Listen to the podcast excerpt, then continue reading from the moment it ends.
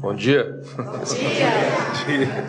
Bom, a minha queria saudar a todos e a todas e queria iniciar minha saudação cumprimentando as nossas quatro professoras aqui do Distrito Federal, a professora Merine Balbino, cadê ela?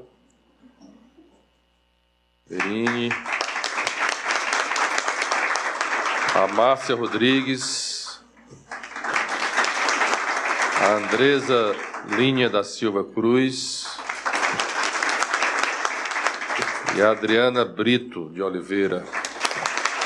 Bom, em seus nomes eu queria cumprimentar todos os professores e professoras da rede pública desse país, pedindo a salva de palmas a todas elas aqui.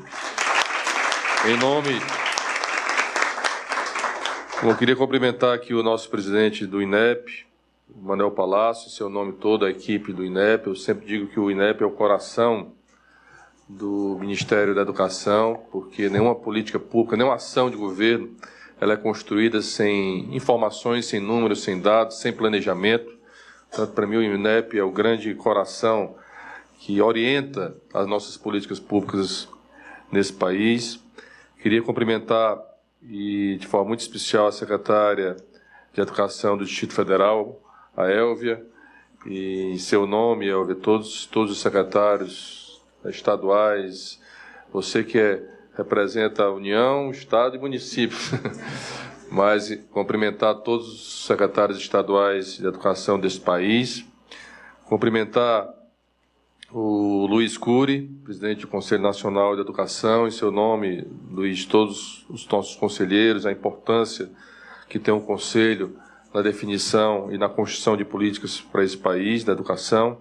Cumprimentar o Alessio, ele que representa aqui a Undime, em nome de todos os secretários municipais de educação desse país, Alessio.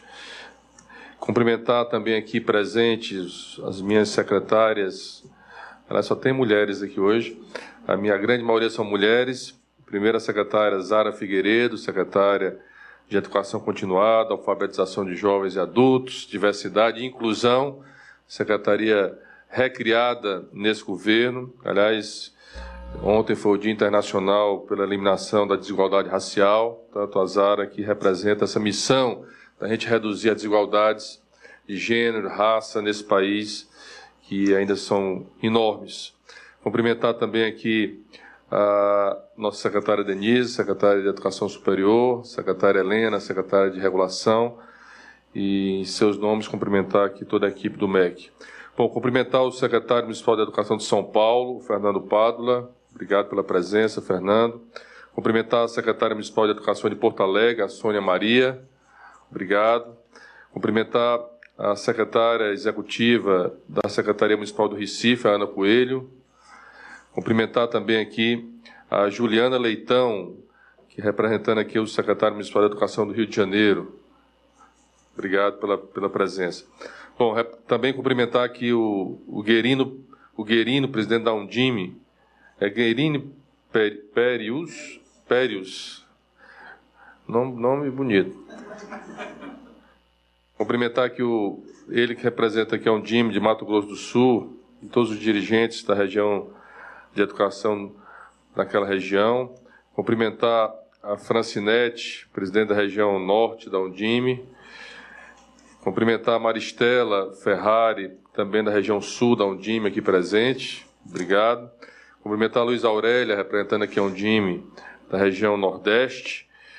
E seus nomes, todos os secretários, novamente, todos os secretários municipais da educação. Cumprimentar a Clara Alarcão, que é a coordenadora geral Sistema de Avaliação da Educação Básica. Cumprimentar também a Fernanda Vilas Boas, que é representando aqui a CAPES, e também de forma muito especial cumprimentar aqui a nossas conterrâneas cearense, a Márcia Campos a Conceição, que tem um papel importante na história do programa de alfabetização da idade certa no Ceará. E cumprimentar toda a imprensa aqui presente e nossos internautas que estão acompanhando aqui virtualmente os participantes nesse, nesse encontro. Bom, a minha palavra aqui, primeiro dizer que a missão que foi nos dada pelo presidente Lula de, eu sempre digo que o presidente é, escolheu um slogan para mim, representa um momento importante desse país, que é união e reconstrução. Precisamos unir o Brasil em torno da defesa da democracia, da defesa das pessoas de igualdade social, de melhoria de qualidade de vida do nosso povo e reconstrução, reconstrução de muitas políticas públicas que foram desmontadas, reconstrução do diálogo, do respeito, e para mim a educação é a base de qualquer sustentação de um país que quer se desenvolver com justiça social, com responsabilidade, é, com transparência e melhorando a vida do povo que mais precisa nesse país. O Brasil é um dos países mais desiguais do planeta.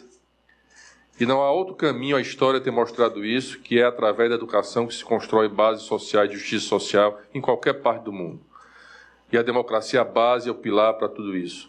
Portanto, a nossa missão aqui no MEC, nesses primeiros 100 dias que o presidente tem nos colocado como missão de reconstruir algumas políticas, corrigir, como nós fizemos já no Programa Nacional de Alimentação Escolar, que há mais de quase seis anos não era reajustado. Nós sabemos que o Brasil voltou a estar no mapa da fome. Né? Nós tiramos o Brasil do mapa da fome em 2014 e o PENAI é reconhecido pela FAO como um dos programas importantes que tirou o Brasil do mapa da fome em 2014. A gente sabe que tem municípios no interior do, desse país que, às vezes, a única alimentação que a criança faz é quando vai à escola. Portanto, é preciso reforçar, fortalecer esse programa e uma das ações importantes pela sensibilidade do presidente foi garantir um reajuste acima da inflação nos últimos anos para que a gente possa garantir o apoio aos municípios cearenses já anunciados pelo presidente da República. Depois está aqui o representante da CAPES, sabe que o CURA a importância de, para um país da pesquisa, da iniciação científica, da inovação. E também foi uma ação importante da, não só da ampliação das bolsas nesse país, nas nossas universidades, mas também das bolsas de permanência e ampliação das bolsas. Já ampliamos mais de 50 mil bolsas de iniciação científica, bolsa de doutorado e mestrado, também com uma ação importante já nesses primeiros meses de governo. Vamos em breve, meus caros representantes da Undime, anunciar também o reajuste no Programa Nacional de Transporte Escolar. A gente sabe que é uma reclamação muito forte também dos prefeitos, que sabem a necessidade dessa política para garantir é, o acesso aos nossos crianças e jovens às escolas brasileiras. Depois, re retomar todas as obras paralisadas nesse país. Nós, através do FNDE, nós já estamos colocando em dia o pagamento das obras conveniadas com prefeituras e estados. Vocês terem uma ideia, estamos pagando nesse momento a segunda parcela, isso equivale a quase mais de 600 milhões de reais.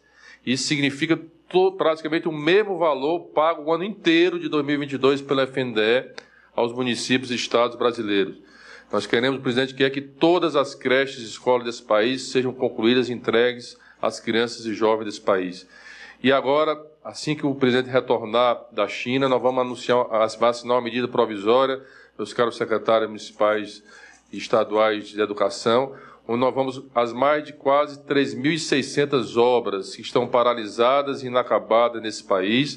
Nós vamos retomar todas, aliás, dar as condições para que todos os prefeitos possam retomá-las, corrigindo os valores das obras e também permitindo repactuar os convênios ou, ou os, ou os pactos é, realizados, muitas vezes deles já suspensos, ou, ou, ou, que muitas vezes o prefeito precisa devolver o dinheiro da obra, mesmo que a obra dê com 80%, ele precisa devolver, isso é um absurdo. Então nós vamos resolver esse problema em breve, anunciando essa medida provisória, essa ação, com os recursos já garantidos também pelo presidente da República. Da mesma forma, Curi, que em breve também o presidente vai anunciar a, a, recomposição orçamentária para as nossas universidades públicas, federais, institutos federais também, a retomada das obras também que estão paralisadas e inacabadas. Portanto, um conjunto de ações importantes nesses primeiros eh, meses de governo, como também a abertura do diálogo. Eu sempre digo que o MEC abriu as portas para o diálogo. Eu fui governador de um estado durante oito anos, e nos últimos anos eu sei o quanto foi difícil construir qualquer política pública nesse país.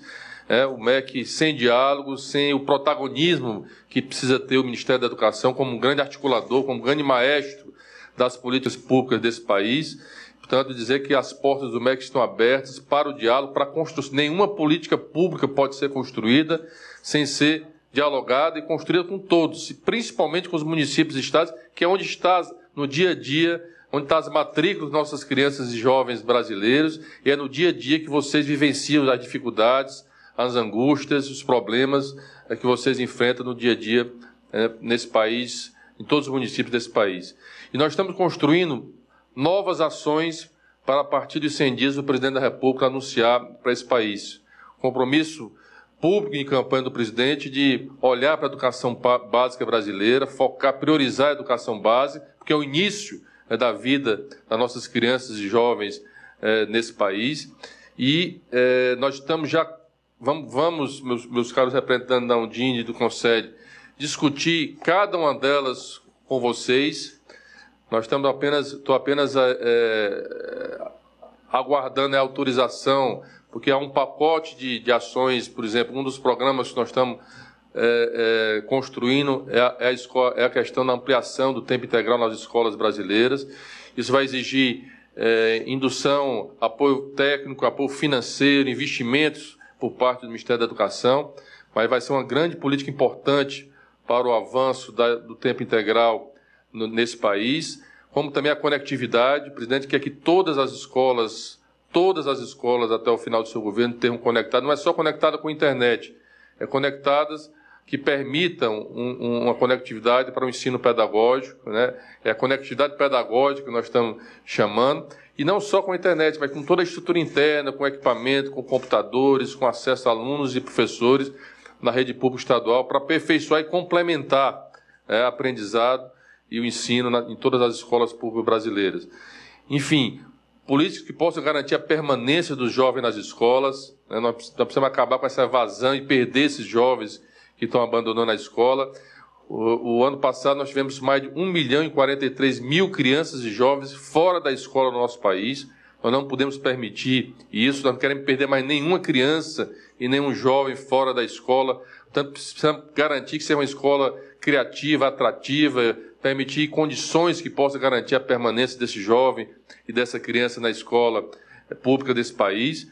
E um dos grandes, uma das grandes políticas que talvez será uma das prioridades nossas nesse, nesse, nesse, nesse governo do presidente Lula é um grande programa de alfabetização das nossas crianças, que é o motivo que nós estamos aqui hoje é, iniciando esse processo. Nós, na construção interna ainda do Ministério da Educação, dessa, desse programa, baseado nas experiências já exitosas de vários estados. Nós, nós não precisamos inventar roda, nós temos experiências exitosas em vários estados, em vários municípios desse país. Nós precisamos transformá-las isso em políticas nacionais, e políticas e o, e o papel do MEC é coordenar, induzir essa política. É, mas a gente considera que na discussão interna, Palácio, a gente avaliou que era importante definir é, padrão, padrões de definição é, de, do que representa uma criança alfabetizada no final do segundo ano. No, no, último dado do SAEB de 2021, das 2 milhões, das 2 milhões e 800 mil crianças, né, é, apenas pouco mais de 30%, 38% dessas crianças tinha é, condições de aprendizagem adequada da língua portuguesa, ou seja, 61, quase 62% baixo padrão de qualidade de aprendizado da língua portuguesa.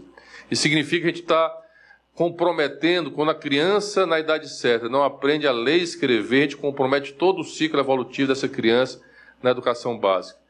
É, é só ver a distorção séria idade ao longo dos anos, né? nós chegamos ao final dos anos do ensino fundamental, dos anos do ensino fundamental, quando uma distorção de 18,5% de idade séria das nossas crianças e entra no ensino médio com acima de 22% de distorção em idade séria.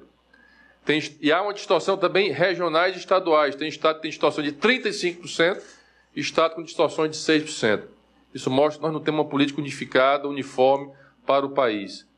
Então, quando a gente pergunta, o dado do PENAD, do IBGE, pergunta aos pais se as suas, seus filhos sabem ler e escrever após o término do segundo ano, mais de 40% dizem que não sabem ler e escrever.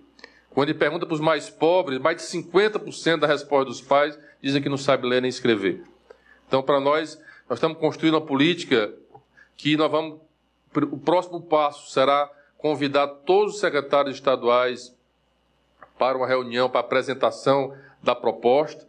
Depois convidar todos da Undime, e aí não, não vai dar para convidar todos os secretários municipais, que são muitos, mas os representantes, para a gente possa apresentar e vocês puderem dar o, o feedback, né, sugestões, das críticas, das opiniões, como a gente pode aperfeiçoar, né, porque isso é um processo dinâmico, né, e que a gente possa garantir a melhor qualidade do programa e o regime de colaboração intenso, esse vai ser também o meu papel, visitar todos os estados, conversar com os governadores, conversar com os prefeitos, porque se não tiver a liderança do governador, do prefeito, do secretário municipais, estaduais, né, porque é importante a liderança, mas é lá no chão da escola onde está todo o movimento que nós precisamos fazer é, de integração, de fortalecimento das políticas e de valorização também dos nossos professores da rede pública é, é, nesse país.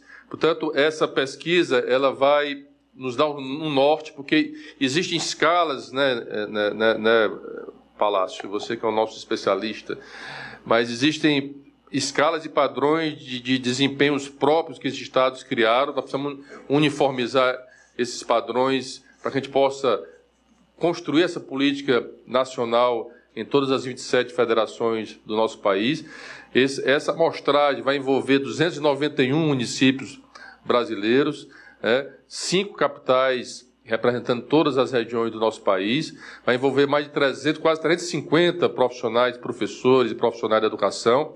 Portanto, vai nos permitir dar um norte inicial nessa política, meu cara Alessio, meu cara, meu cara Elvia, para que a gente possa nortear as nossas ações e que o presidente está ansioso já para depois do dia 10 de abril a gente poder.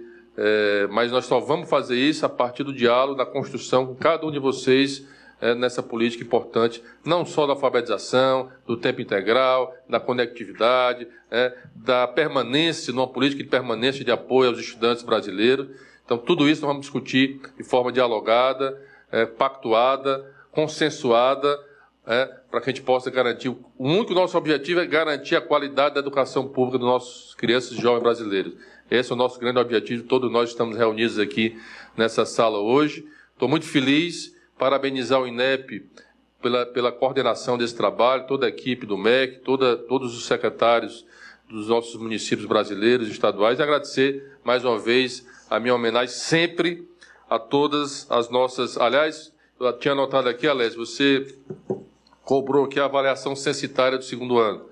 Nós temos uma proposta nessa. nessa, nessa inclusive, vamos, querer também avaliar a fluência também né, das nossas crianças é, e, e, o programa também não vai. A ideia é que a gente possa garantir a aprendizagem no segundo ano, mas também, por conta da pandemia, nós tivemos problemas aí de aprendizagem, aprendizagem que afetou as séries, as séries seguintes né, na, na, na educação básica brasileira. Então, um conjunto é, de propostas que em breve já estou pedindo aqui que a nossa equipe possa reunir, convidar os secretários das entidades para que a gente possa apresentar e já iniciar um trabalho de pactuação em relação a esse programa. No mais, agradecer, parabenizar e viva a educação pública desse país. Muito obrigado.